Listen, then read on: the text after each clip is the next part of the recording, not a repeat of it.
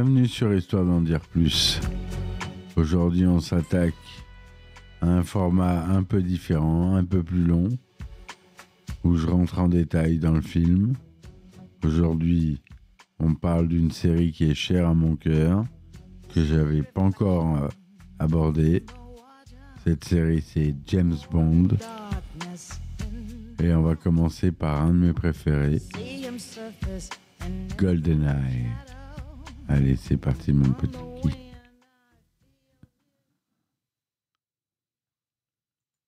Alors, GoldenEye, le fameux GoldenEye, avec Pierce Brosnan pour la première fois en tant que James Bond, Boy, agent 007. GoldenEye ou l'œil de feu GoldenEye au Québec, les rigolos québécois nous ont inventé l'œil de feu et non pas l'œil doré comme le traduirait GoldenEye. C'est un film d'espionnage américano-britannique réalisé par Martin Campbell, Martin Campbell, pardon, sorti en 1995. Il s'agit du 17e opus de la saga James Bond, Deon Production, et le premier où Pierce Brosnan tient le rôle du célèbre agent fictif du MI6. À la différence des films précédents de la série, le scénario n'est pas une reprise des travaux du romancier Ian Fleming, bien que le titre GoldenEye soit inspiré de celui de son domaine à la Jamaïque. Le scénario original, conçu par Michael France, est écrit avec la collaboration postérieure de plusieurs autres auteurs. Le film raconte la lutte du MI6 contre un syndicat du crime désirant utiliser le satellite GoldenEye contre Londres afin de causer une crise financière globale.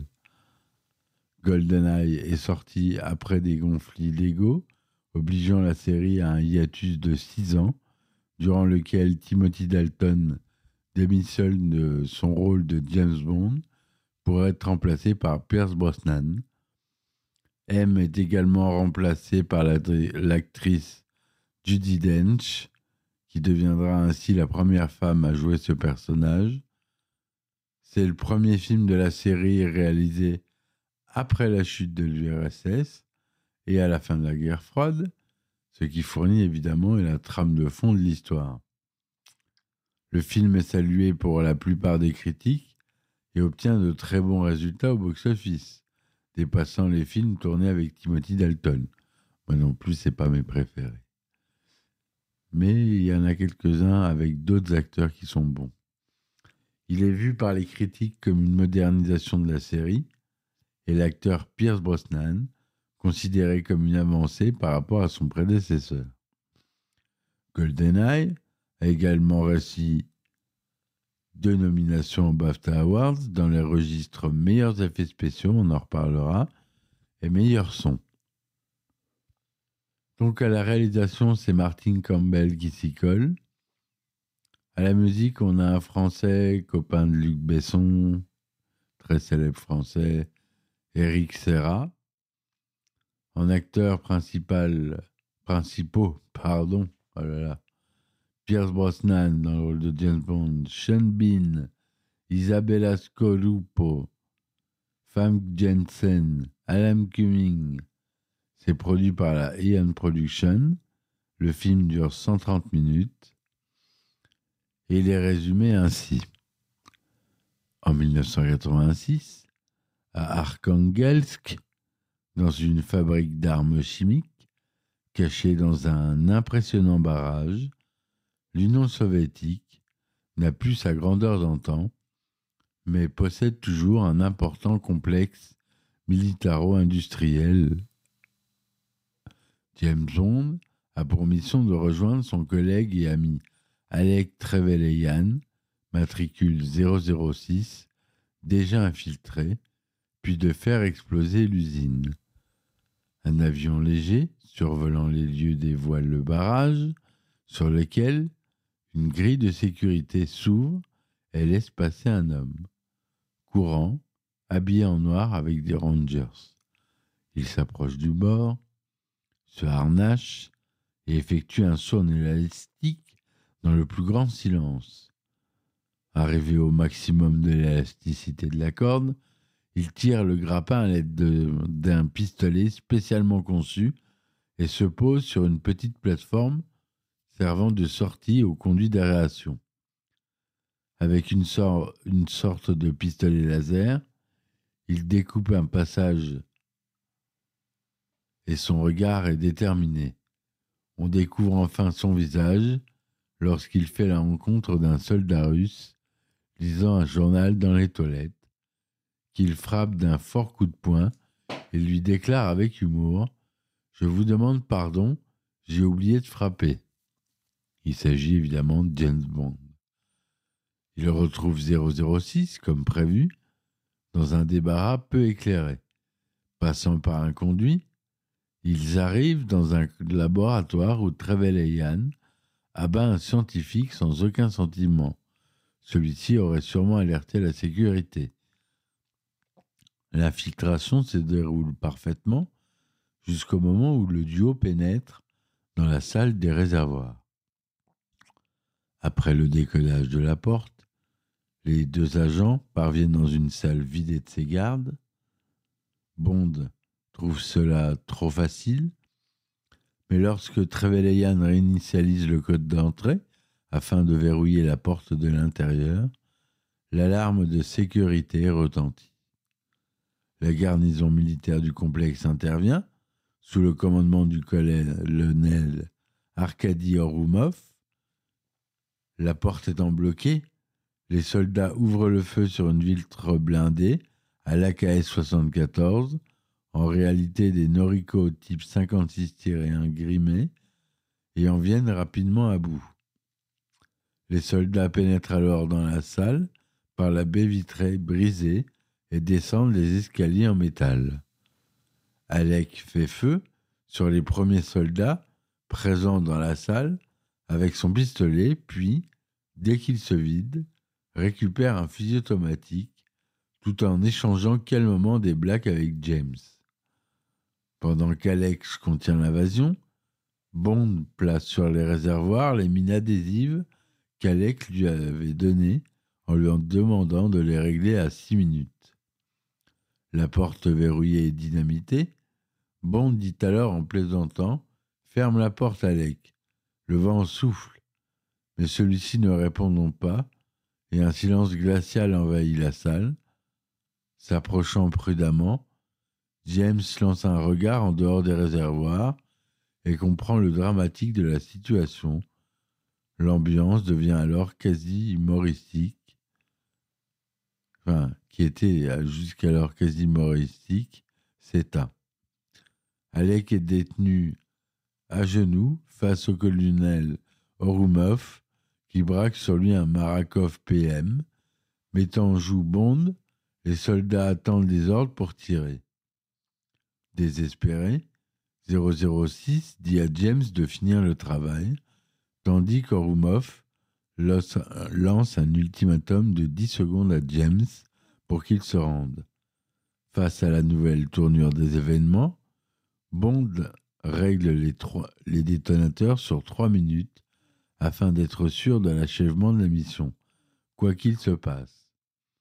Alors qu'il s'avance vers Orumov les mains en l'air, Alex s'exclame Pour l'Angleterre, James, et se fait abattre par le colonel. Tous les soldats se mettent alors à tirer sur Bond, mais l'espion réussit à se couvrir à temps. Orumov fait cesser les hostilités par crainte que les réservoirs, le script précise que ces derniers contiennent un gaz neurotoxique mortel, soient touchés et demande une dernière fois à Bond de se rendre. Bond ne l'écoute pas et s'avance vers la droite en se protégeant derrière un chariot roulant de barils chimiques. Ce qui fait sourire Orumov. La tension est à son comble avec un soldat qui tire par nervosité. Orumov l'abat froidement pour l'exemple. Il aurait pu faire exploser les barils. Après avoir traversé la salle en toute sa largeur, toujours dans la ligne du mire du bataillon russe, Bond se heurte à un tapis roulant. Orumov sourit une nouvelle fois et répond à Bond Vous ne gagnerez pas. Bond dévoile alors son plan en mettant en marche le tapis roulant qui mène à l'extérieur et saute dessus en faisant feu sur des grilles en hauteur dont les verrous sont détruits par les balles. Celles-ci s'ouvrent et libèrent des dizaines de barils qui tombent sur les soldats russes en pleine panique. Bond se retrouve à l'extérieur par un temps d'hiver ensoleillé. Un appareil civil léger se prépare à décoller sur la piste d'aviation attenante. Après avoir vidé son chargeur pour arrêter les premiers soldats qui sortent des hangars, il se met à courir vers l'avion. Réussit à s'introduire dans le cockpit alors que deux motos militaires tout-terrain se lancent à sa poursuite. Durant la bagarre avec le pilote, Bond tue le premier motard par un coup avec le Marakov du pilote, mais tous les deux sont ensuite éjectés du poste de pilotage. Le pilote, dont la forte corpulence tend vers l'humour, tombe et se retrouve percuté par le deuxième motard qui effectue un vol plané. Bond vole la moto de celui-ci et se lance désespérément à la poursuite de sa seule échappatoire. Orumov devine que Bond n'aura pas le temps de rattraper l'avion et dit à ses soldats d'attendre. Effectivement, l'avion arrive en bout de piste en même temps que la moto, mais au lieu de s'arrêter, Bond s'élance aussi dans le vide. L'avion tombe dans le gouffre et Bond en chute libre, sans parachute, parvient à le rejoindre. Il se précipite sur le manche à balai et fait lentement redresser l'avion au moment où l'écrasement semble inévitable. L'avion réapparaît derrière la montagne et survole le complexe qui explose. Le générique musical commence. Générique qu'on a écouté en intro d'ailleurs. Puis vient une scène, neuf ans après les événements d'Arkhangelsk, conduisant une fameuse Aston Martin DB5 gris métallisé, légendaire, sur une route montagneuse de la Riviera française, accompagné d'une employée du MI6 chargée de l'évaluer sur sa conduite, Bond se fait doubler par une Ferrari rouge F355 dont la charmante conductrice souhaite visiblement s'amuser. Une course-poursuite s'engage alors, mettant en compétition les talents de conducteur des deux pilotes et les performances mécaniques des voitures. Après avoir frôlé un, frôlé un groupe de cyclistes, Caroline, l'évaluatrice, ordonne à Bond d'arrêter le véhicule, qui obéit galamment. Profitant de cet instant de calme et d'intimité, il use ensuite de son charme légendaire pour l'obtention d'une bonne note. En contrebas de la route se dessine Monaco. S'en allant passer une soirée au casino, Bond remarque sur le parking la Ferrari rouge avec laquelle il avait fait la course il rencontre sa propriétaire lors d'une partie de baccarat, qui le rejoint et remporte, ce qui agace l'inconnu. Durant la présentation et la conversation qui s'ensuit, Bond est surpris de constater que la jeune femme georgienne accompagne un amiral canadien bien plus âgé qu'elle. Il commence une investigation avec une monolunette spéciale au-dessus d'un amphithéâtre et observe l'amiral et sa compagne se rendant sur un navire dénommé Manticore. Il remarque un curieux hélicoptère sur le pont d'envol d'une frégate militaire, non loin de là. Après l'envoi des données, Moni Penny, secrétaire de MOMI6, le contacte et lui annonce que la femme qu'il a rencontrée est Xenia Onatop, ancienne pilote de chasse soviétique et aujourd'hui en relation avec le syndicat du crime, Janus basé à Saint-Pétersbourg. Tandis que Bond s'en va, se déroule dans le Manticore une scène sexuelle physique entre Xenia et l'amiral. Xenia immobilise et étouffe l'amiral, tandis qu'un complice caché dans la pièce s'empare de son laissez-passer officiel. Le lendemain, Bond s'introduit discrètement dans le bateau et après une courte bagarre avec un marin, découvre le corps de l'amiral. Il ne tarde pas à découvrir ce qui se trame. Ces terroristes ont l'intention de voler le Tigre, un hélicoptère militaire à la pointe de la technologie qui est présenté le jour même au public. Ils foncent jusqu'à la frégate française, où se déroule la manifestation, qui vante les mérites de l'engin. Pendant ce temps, Xenia et son complice se font passer pour l'amiral et sa compagne et embarquent sur le navire grâce au laissez-passer. Xenia s'en va alors retrouver les pilotes prévus pour la démonstration et les assassine sans témoin. Avec son complice, elle prend alors leur place. James Bond s'introduit sur la frégate pour empêcher les voleurs d'agir, mais il est arrêté par des marins français avant d'arriver au but. Impuissant, il observe l'hélicoptère qui décolle et part vers l'horizon. Scène suivante. À la scène de, à la base de Severnaya, une station radar censée être désaffectée, située au milieu de la Sibérie. En réalité, c'est un centre de contrôle militaire qui appartient à la division russe Espace et qui veille sur les deux armes satellites de classe GoldenEye, baptisées Petya et Misha. À l'intérieur, Boris Grishenko, l'un des programmeurs qui y travaille, s'amuse à bloquer l'ordinateur d'une de ses collègues, Natalia Simonova. Quand celle-ci remarque le piratage, elle devine rapidement le coupable.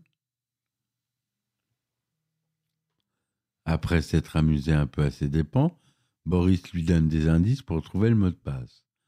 Quand elle le trouve, une, sonnerie se fait entendre. Boris retourne aussitôt à son bureau, joyeux.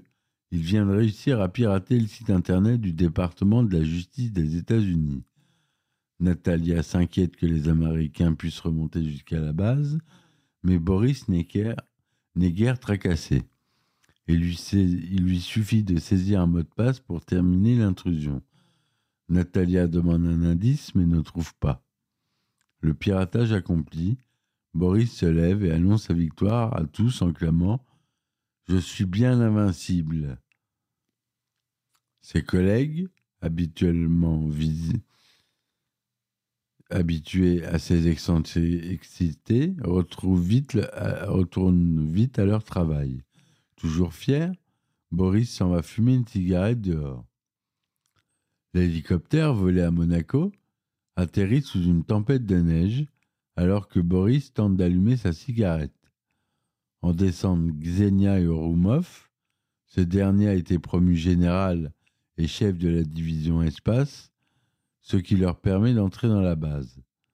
Il use de son autorité pour demander à ce que soit effectué un test inopiné des installations de GoldenEye.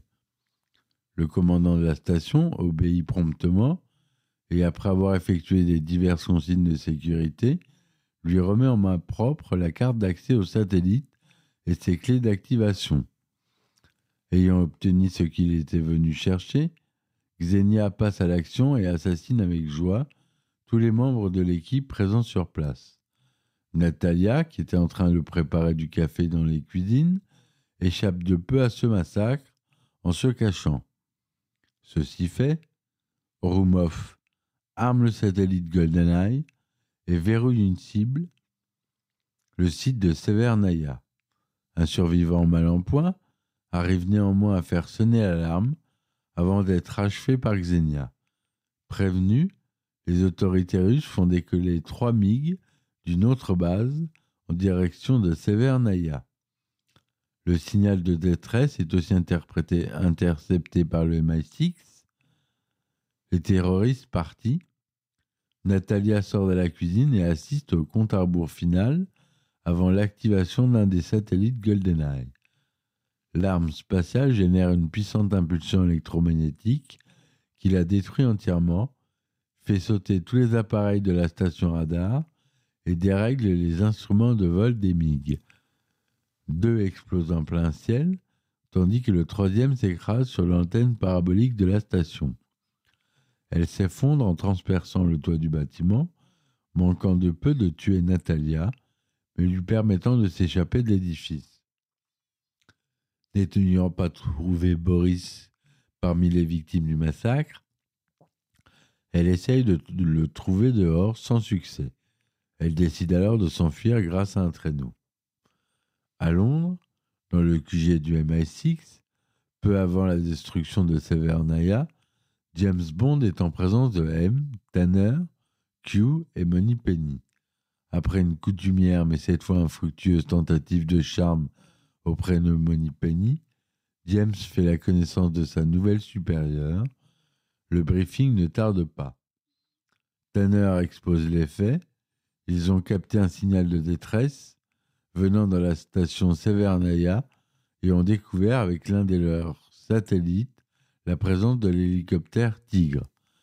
Le MI6 a d'abord pensé que cette base pouvait être une station au sol d'un système d'armes basé dans l'espace, mais croyait que les Russes n'avaient pas la finance ni la technologie requise pour ce complexe. Au milieu du briefing, le groupe assiste à l'activation des, satellites GoldenEye qui explosent et génèrent son impulsion électromagnétique deux satellites à proximité sont mis hors d'usage. Quand un autre réussit à reprendre le contact visuel, le complexe est détruit. En effectuant un zoom, Bond découvre un survivant dans le décombre. M met fin briefing et souhaite voir Bond dans son bureau. Après un échange verbal, où chacun exprime ses quatre vérités, M donne à Bond l'ordre à Bond de se rendre en Russie pour en savoir plus sur GoldenEye. Il passe auparavant chez Q, qui lui présente les nouveaux gadgets mis à sa disposition, comme un stylo explosif ou une ceinture à python. Il part en avion pour Saint-Pétersbourg, où il doit rencontrer un certain agent de la CIA, Jack Wade. Au même moment, à Saint-Pétersbourg, le général Orumov ment au ministre de la Défense Mishkin sur l'affaire Severnaya et l'existence d'un autre satellite GoldenEye. Il va jusqu'à présenter sa démission pour appuyer ses dires. Le Conseil le croit et refuse cordialement cette dernière. Après que James a pris contact avec Jack Swede à Saint-Pétersbourg, ce dernier lui suggère d'interroger Valentin Zulowski, un ancien officier du KGB devenu mafieux et concurrent de Janus bien qu'il ait été passé par le passé tirer une balle dans le genou, volé la voiture et séduit la femme de ses hommes, Bond décide d'aller l'interroger. Pendant ce temps, Natalia a réussi à trouver Boris via un réseau informatique. Il se donne rendez-vous à l'église de Smolensk, mais lorsque Natalia arrive, Boris est accompagné par Xenia. Dans le bar cabaret de Valentin, Bond prend ses précautions en braquant son arme dans le dos de Valentin avant tout dialogue. Zukowski devine qu'il s'agit d'un agent britannique par le son de son Walter PPK 7,65 mm. Peu avant que ses sbires ne mettent Bond en joue, après une discussion tendue et un accord financier, Bond obtient un rendez-vous avec Janus. Le soir même, au lieu indiqué au terme, un violent et sulfureux affrontement oppose Xenia, émissaire de Janus. Vainqueur, 007 lui ordonne de le mener à Janus. Le lieu où ils arrivent en pleine nuit est sinistre. C'est un parc où sont stockées d'anciennes statues datant de l'ère soviétique. Après avoir assommé Onatop, Bond se met en route, arme au poing, des bruits discrets laissant à supposer qu'on le surveille. Un homme sort alors d'une porte éclairée. C'est le coup théâtre du film car il s'agit d'Alec Trevelyan, l'agent du MI6 et ami de Bond, qui était censé avoir péri neuf ans plus tôt. Il commence une diatribe revancharde envers Bond et l'Angleterre. Les raisons de sa haine sont simples. Ses parents étaient des Cosaques de Lienz et qui ont subi la trahison britannique en 1945 et furent envoyés à la mort en les laissant aux mains des sbires de Staline. Les brûlures sur son visage sont dues à l'explosion des mines que Bond avait avancées de trois minutes à Arkagangelsk. Et après cette discussion, Bond met Trevelyan en joue quand il s'exclame C'est l'heure où le peuple ferme, dernier appel, qui était la phrase code pour que ces hommes demain endorment James avec une fléchette anesthésique. Bond s'écroule. Il se réveille dans le cockpit du Tigre, ligoté à l'avant, avec la seule témoin qu'il reste de l'affaire, Natalia, qui hurle pour le réveiller. Deux missiles Mistral sont tirés automatiquement d'hélicoptère, comme cible l'hélicoptère lui-même. Avec l'énergie du désespoir, Bond frappe le bouton d'éjection du siège avec sa tête, le cockpit s'envole, l'hélicoptère explose et les parachutes s'ouvrent. À l'atterrissage, des soldats de la mer russe arrivent et les entourent. James et Natalia sont incarcérés dans une prison militaire afin d'y être interrogés par le ministre de la Défense, Mishkin. Quand l'interrogatoire commence, Bond joue la carte d'humour sans résultat. Puis la discussion s'envenime jusqu'à ce que Natalia y mette un terme en révélant au ministre tout ce qu'elle sait, notamment que c'est le général Ouroumov qui a déclenché l'arme et détruit Savernaya.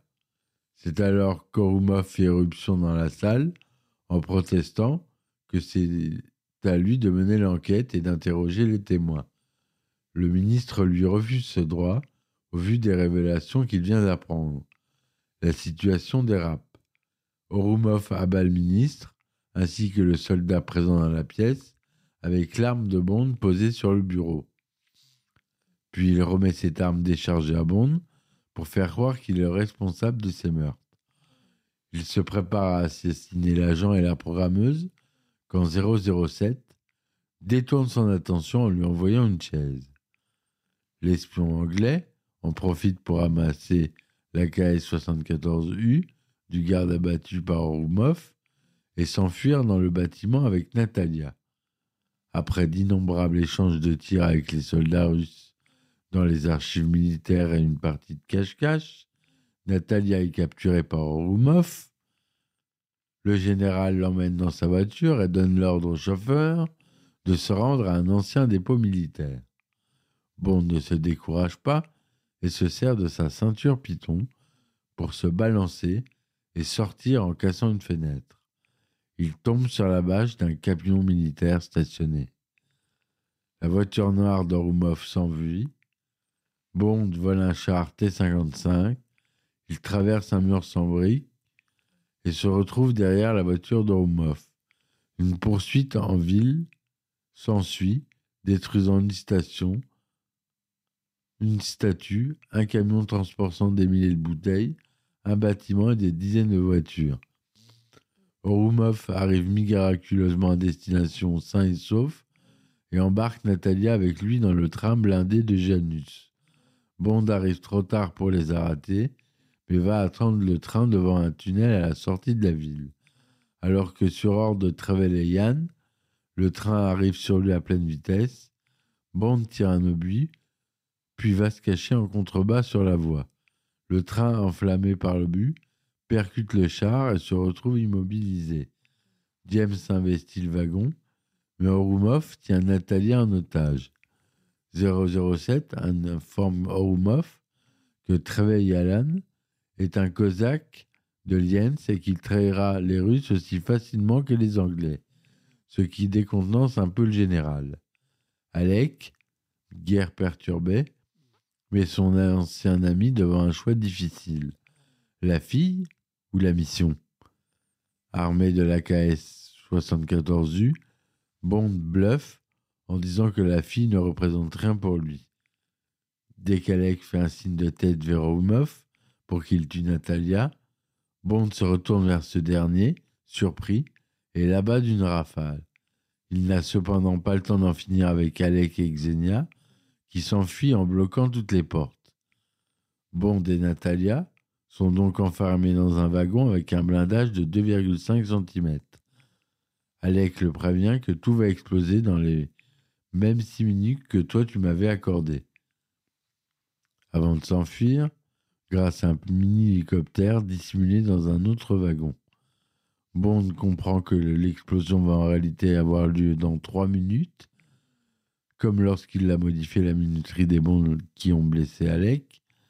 L'espion entreprend de percer un carré dans le sol à l'aide de sa montre équipée d'un puissant laser. Pendant ce temps, Natalia examine un ordinateur dans le wagon et repère Boris sur le réseau. Sachant désormais qu'il travaille avec les terroristes, elle cherche à le localiser en utilisant le programme de son ancien collègue programmeur qui trace l'émetteur de fichiers comme à Severnaya. Boris se rend compte qu'on essaye de le repérer et détruit son serveur, manquant de s'électrocuter en arrachant les, les circuits imprimés. Natalia découvre qu'il est à Cuba, mais ne parvient pas à le localiser précisément la communication s'étant coupée. Bond et Natalia s'échappent du train au dernier moment, puis ils décident d'aller enquêter à Cuba. Scène finale à Cuba, James Bond et Natalia rencontrent Jack Wade, qui plante des figuiers dans le coin, entre guillemets. Il lui emprunte son avion à la recherche d'une antenne de la taille d'un terrain de foot le soir, Natalia console Bond, qui doit tuer son ancien ami avec qui il était très proche, et passent la nuit ensemble. Le lendemain, ils prennent avion à la recherche de l'antenne.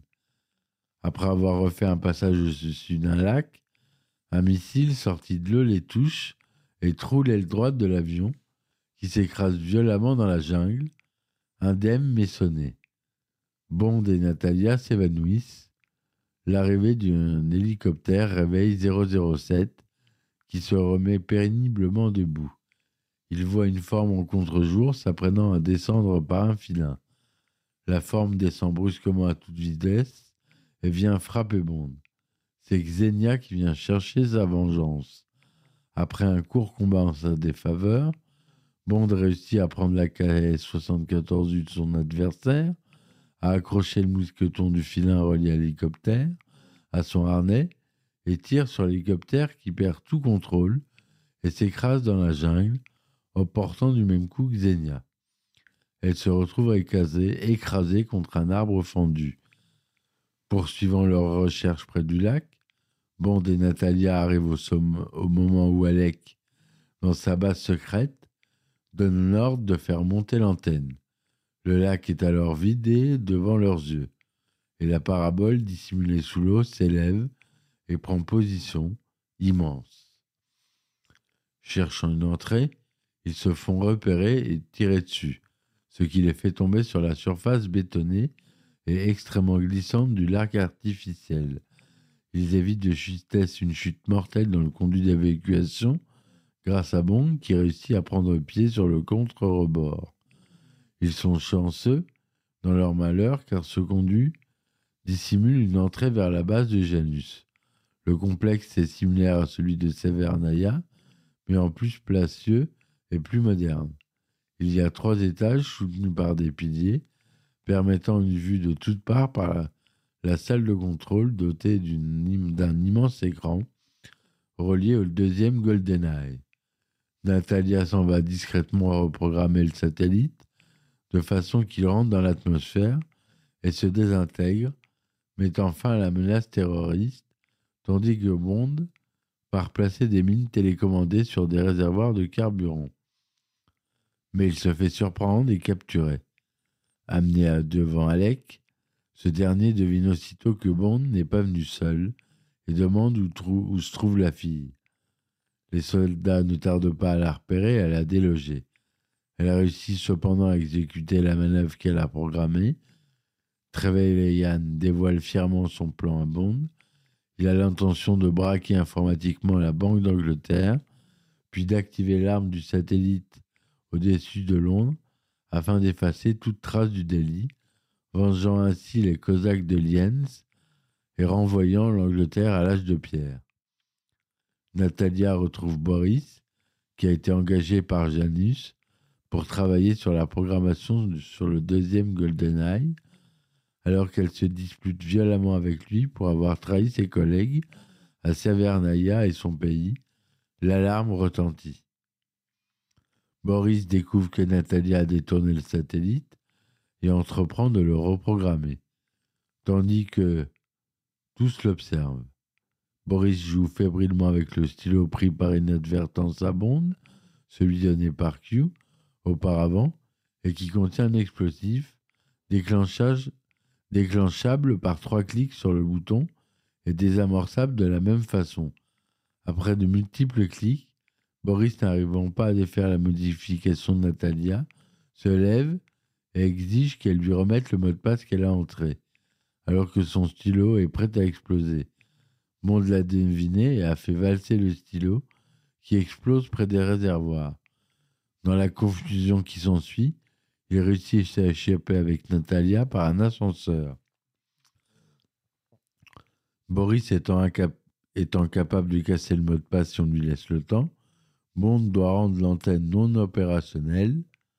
Natalia se charge d'avertir Jack Wade, prend en otage le pilote d'un hélicoptère, tandis que James se dirige vers le centre de la parabole. Alec le poursuit par un téléphérique, fou furieux. Après que tous deux ont vidé leurs armes, ils se retrouvent dans le noyau de l'antenne. Peu de temps après, que Bond a réussi à bloquer une chaîne motrice avec une barre en fer.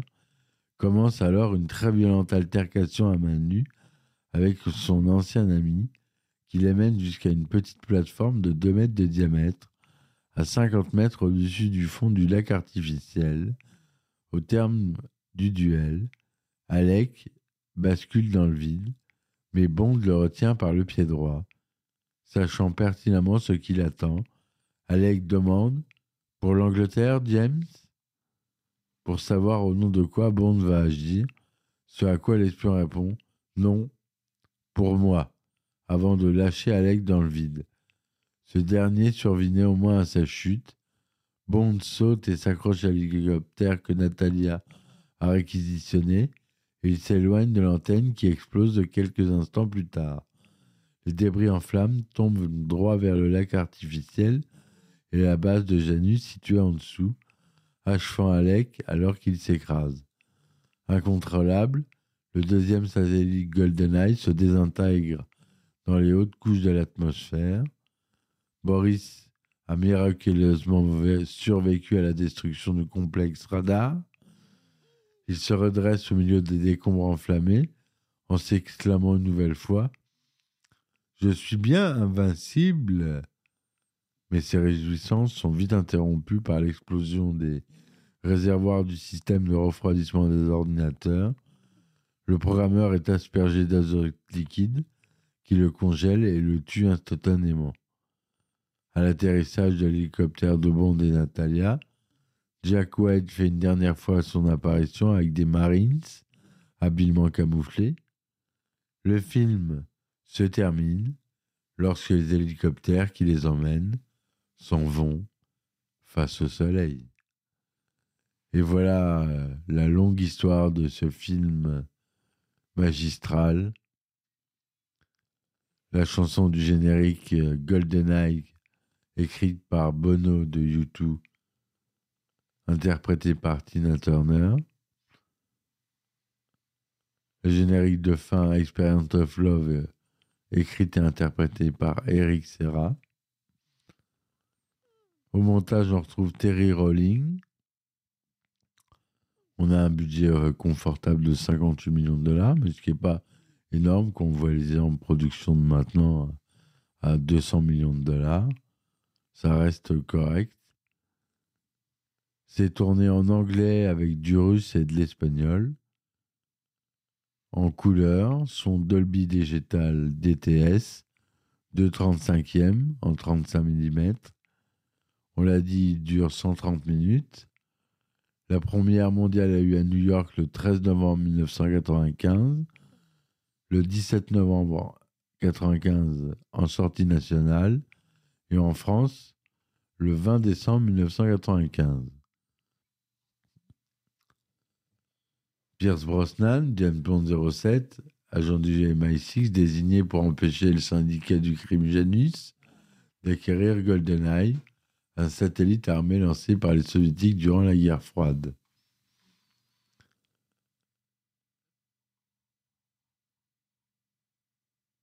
Permis de le précédent film de la série fit des résultats insuffisants au box-office américain. La série semblait s'essouffler, accusant son âge. Autre ombre au tableau, en 89, la société de distribution de la série, MGMUA a été vendu au groupe de diffusion australien Kintex, qui voulut lui-même fusionner la compagnie avec Pathé. Dans Jack, maison mère du producteur habituel de la série Anne, basé ensuite en Suisse, poursuivi en justice MGMUA, car le catalogue de films de la série avait été licencié à Pathé, qui avait prévu de diffuser les précédents épisodes sur la télévision dans plusieurs pays à travers le monde, le tout sans l'approbation de Dan Jack. Ces conflits légaux retardèrent le film pendant plusieurs années. Excusez-moi. Version alternative. Le film dut être coupé pour une notification PG-13 aux États-Unis.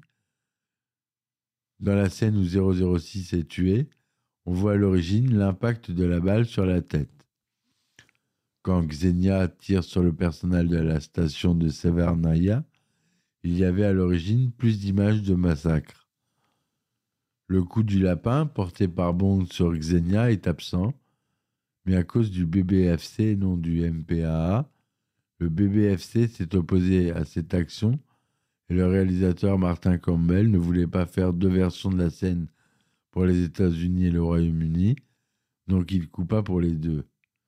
Le BBFC, c'est l'équivalent de la censure pour l'Angleterre, hein, et le MPAA pour les USA. La mort de Xenia a été raccourcie. La version britannique du DVD édite la scène où Natalia essaye de frapper Xenia avec une branche, mais reçoit un coup de tête de Xenia qui lui dit Attends, attends ton tour. La phrase est dite, mais le coup de tête a été enlevé. En outre, il manque le coup de genou de Bond dans l'oreille de Trevlan durant le combat dans le noyau de l'antenne. L'édition spéciale britannique du DVD du film, sortie le 2 mars 2001, inclut Lord ou Onomanop, ou Onatop, pardon, indique à Natalia Attends ton tour, pendant qu'elle en sert Bond. L'édition finale britannique du DVD est coupée et notifiée film interdit aux moins de 15 ans. Le film a reçu des coups par la MPA et la BBFC. Certaines de ces dernières sont absentes de la prétendue édition finale non coupée DVD sorti en 2006. Tandis que ces conflits juridiques se poursuivirent pour la jeunesse du film, Timothy Dalton, Dalton est encore prévu pour incarner Bond dans le prochain film comme le stipulait son contrat sur trois films. La pré-production commença en mai 90 par une ébauche d'histoire écrite par Alfonso Ruggiero Jr. et Michael G. Wilson. À l'origine, les producteurs avaient tenu à ne pas employer le désormais vieillissant Richard Maybaum, auteur des scripts des nombreux films de la série. La production devait démarrer en 90 à Hong Kong pour une sortie prévue du film fin 91. Cependant, les conflits légaux amenèrent l'annulation de ces dates et du projet, la mort de Richard Meinbaum en 1991 retarda aussi longtemps la production. Dans une entrevue en 1993, Dalton déclara que Michael France écrivait une histoire pour le film, dont la production devait commencer en janvier 1994. Cependant, la date limite fut dépassée et en avril 1994, Dalton démissionna officiellement du rôle. Pour remplacer Dalton, les producteurs choisirent Brosnan, qui n'avait pas pu jouer le rôle pris par Timothy Dalton en 1985 à cause de son contrat avec les enquêtes de Remington Steele, la série Remington Steele, très connue, aux États-Unis en tout cas. Le choix de Pierce Brosnan a été officiellement défolé à la presse le 8 juin 1994 au Regent Hotel de Londres. La première version du scénario, comportant 157 pages, est achevée en juin 1994. Celle-ci est très différente de la version finale. Augustus Trevelyan était un ancien collègue de Bond passé à l'Est peu avant la chute du mur de Berlin. Quelques années plus tard, il refait surface avec le projet de voler 600 milliards de dollars qui transitent par le World Trade Center, puis de lancer le Tempest, l'ancien nom de l'arme spatiale GoldenEye, sur New York pour couvrir ses actes. La scène d'ouverture se déroule dans un train pour se terminer sur le toit de celui-ci. Bond projette son Aston Martin contre un hélicoptère ennemi. En plus du centre de contrôle des armes spatiales, la base de Severnaya comporte des silos missiles. Bond devait infiltrer Lubyanka, siège du KGB. Une autre scène dans laquelle 007 s'échappe d'un centre d'essai nucléaire au Kazakhstan sera partiellement reprise dans Le Monde ne suffit pas. Bond affronte également un, hélicoptère équipé d'une scie circulaire au cours d'une poursuite en ski. Cette idée sera aussi reprise pour Le Monde ne suffit pas.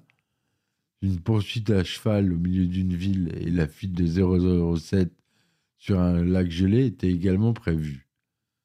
Le général Pushkin, présent dans Tuer n'est pas joué, devait apparaître dans le film. GoldenEye a été produit par la société de Albert R. Broccoli et On Production.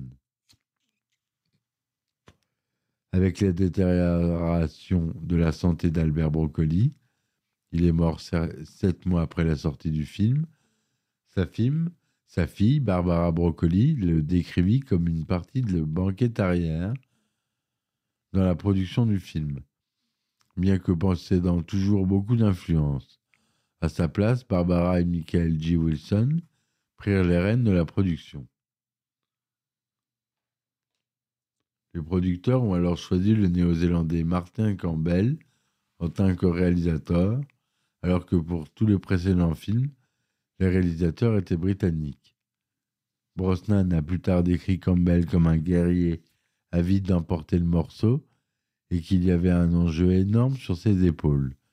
Campbell sera de nouveau choisi pour relancer la série en dirigeant Casino Royale en 2006. Maurice Binder, le concepteur habituel des génériques d'ouverture de la série, fut remplacé par Daniel Kleinman. Judy Dench fut choisi pour jouer M, ce qui fit de GoldenEye le premier film de la série où M fut une femme. L'idée de Martin Campbell et la décision a largement été inspirée par le parcours de Stella Remington, chef du MI5 en 1992. Elizabeth Hurley et Elle Macpherson furent un moment envisagés comme James Bond Girl. Paulina Poliskova et Eva Herzigova se sont fus offrir le rôle, mais refusèrent. Alan McPherson, Alan Rickman fut envisagé pour le rôle d'Alec Trevelyan, mais il refusa car il était là de jouer le rôle de méchant. Avant Pierce Brosnan, des rumeurs envisagèrent Liam Neeson, Mel Gibson, Sam Neill, Hugh Grant et Lambert Wilson dans le rôle de Bond. Après que Michael France eut écrit l'histoire originale, Jeffrey Kane a été engagé pour une réécriture. Kane a conservé de nombreuses idées de France, mais ajouta un prologue pour le générique.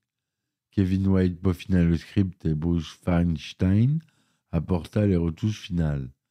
Plusieurs modifications durent être, faites au script à cause de la sortie du film True Line en 1994, dont l'histoire avait de trop nombreuses similitudes. Dans le film, le crédit de l'histoire a été partagé par Kane et Farstein, tandis que France n'était crédité que pour l'histoire. Un arrangement qu'il trouva injuste, car il pensait que les additions faites n'étaient pas une amélioration de sa version originale. Wayne n'a pas reçu un crédit officiel, a été reconnu dans l'appellation de Jack Wade, le personnage de la CIA qu'il a créé. Bien que l'histoire ne soit pas basée sur un travail de Ian Fleming, le titre GoldenEye trouve son origine dans le nom du domaine jamaïcain de Fleming, où il écrivit les romans de Bond. Fleming a donné un certain nombre d'origines pour le nom de son domaine, incluant le refait dans un œil d'or de Carson McMullers et l'opération GoldenEye, un plan d'urgence de Fleming lui-même développé durant la Seconde Guerre mondiale en cas d'invasion nazie en Espagne. Depuis la sortie de Permis de tuer, le monde avait complètement changé. GoldenEye fut le premier film de James Bond à être, à être produit depuis la chute du mur de Berlin et l'effondrement de l'Union soviétique. Cette conjoncture autorisa le tournage du film en Russie pour la première fois, alors que plusieurs autres films étaient censés s'y dérouler. La distribution doutait que James Bond serait encore à sa place dans le monde moderne, comme les films précédents le mettaient en face de bandits soviétiques essayant de tirer profit de la guerre froide. Une grande partie de l'industrie estimait qu'il serait futile de faire un retour et qu'il était préférable de le garder comme une icône du passé. Cependant, une fois sorti, le film a été vu comme une revigoration réussie et qu'il était effectivement adapté pour les années 90. Un des aspects les plus modernes de GoldenEye fut le casting où une femme jouait le rôle de M, le premier film de la saga à oser ce choix. Dans le film, la, nouvelle M établit rapidement son autorité, remarquant que Bond est sexiste, misogyne et dinosaure, et une relique de la guerre froide. C'est une première indication que Bond est dépeint comme non moins orageux que le Bond de Timothy Dalton de 89. Le tournage commença le 16 janvier 1995 et dura jusqu'au 6 juin. Les producteurs ne purent pas utiliser les studios de Pinewood habituels, car ceux-ci étaient déjà réservés pour le film Lancelot le premier chevalier. À la place furent choisis une ancienne usine de Rolls-Royce à l'aérodrome de Leadfetsen avec des hangars aménageables en studio à perte de vue, qui fut innové, Levetsen Studio et qui s'avère utile par la suite pour compléter les nombreuses scènes tournées en extérieur. Les producteurs dirent plus tard que les Pinewood Studios n'auraient de toute façon pas été assez vastes. En janvier, les scènes de la montée de l'antenne parabolique furent tournées par une équipe réduite à Porto Rico où se trouve le radiotélescope d'Arecibo, utilisé dans le, dans le cadre du programme SETI,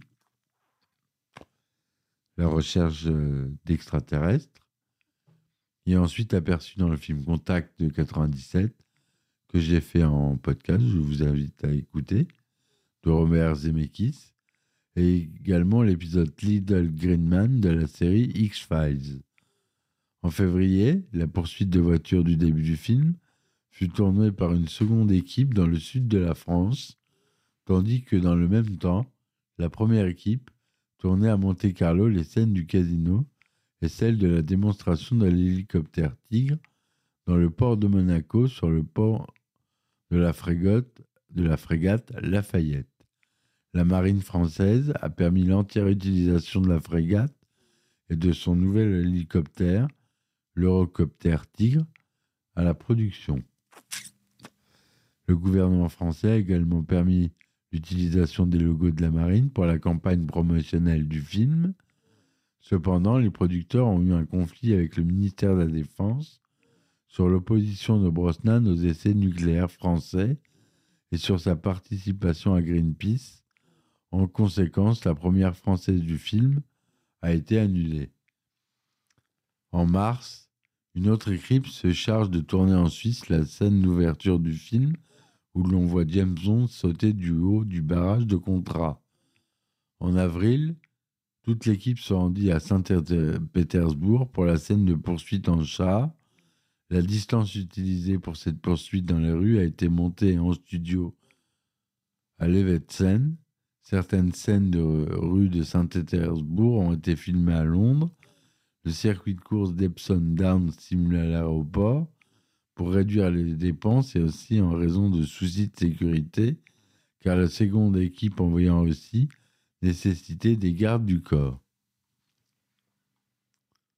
GoldenEye fut le premier film du directeur des effets spéciaux Derek Meddings, à qui le film est dédié.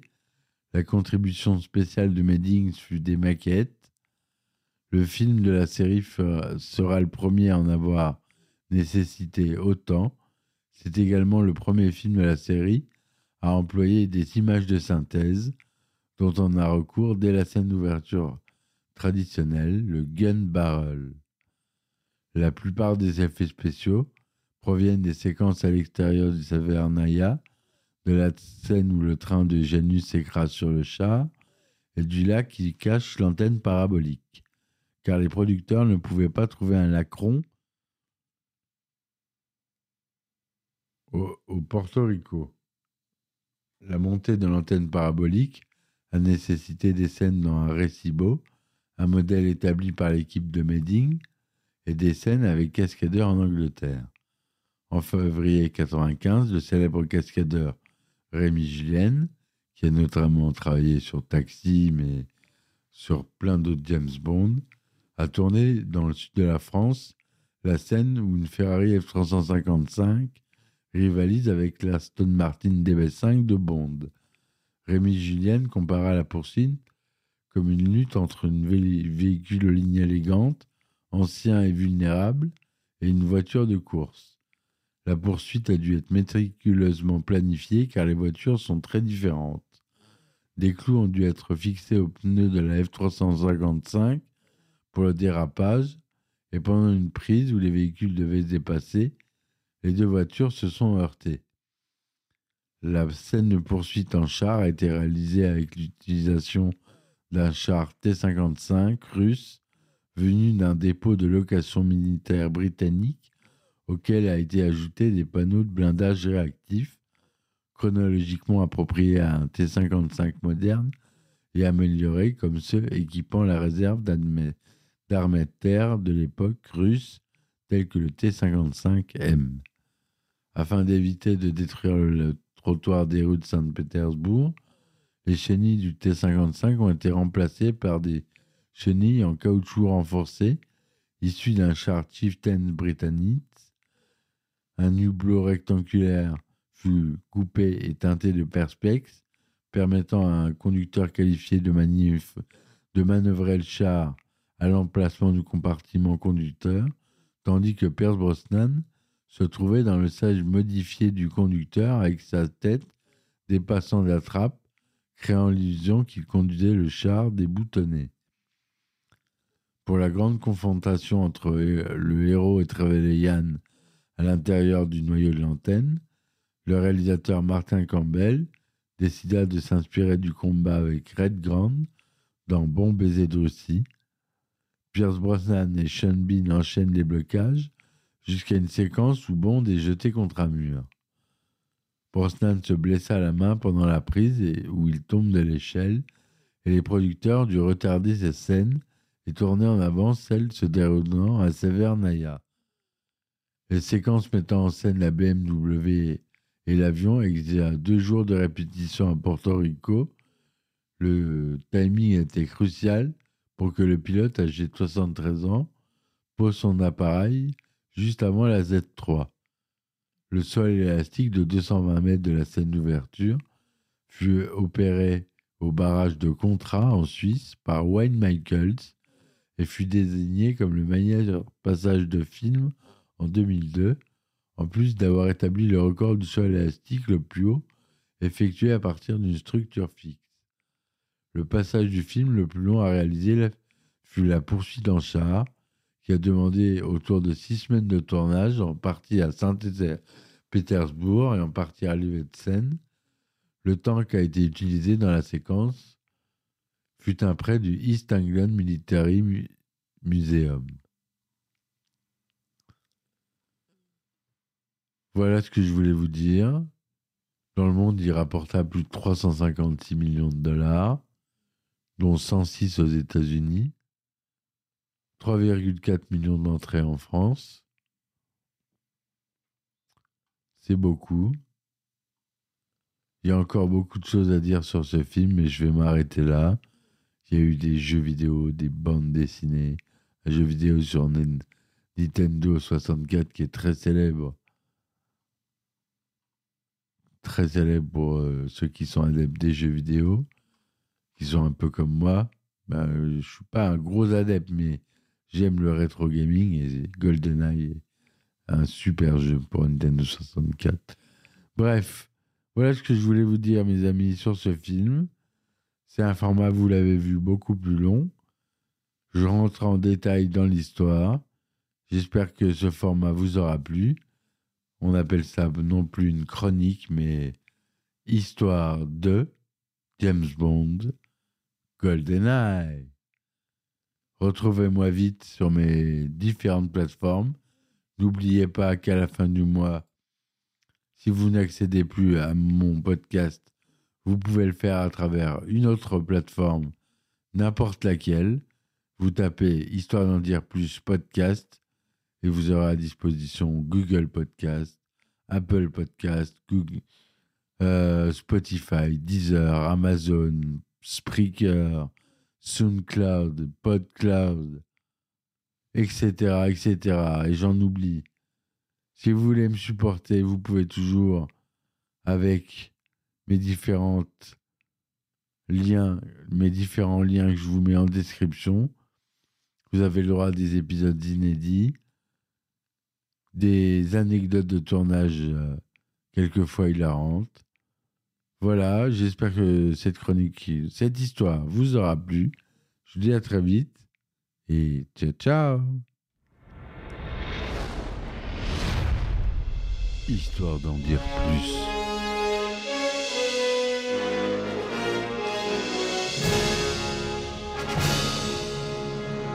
Eh ben attendez, on est en France Allez, cul sec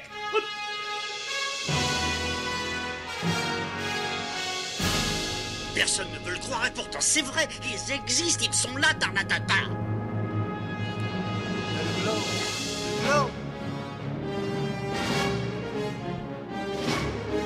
Il faut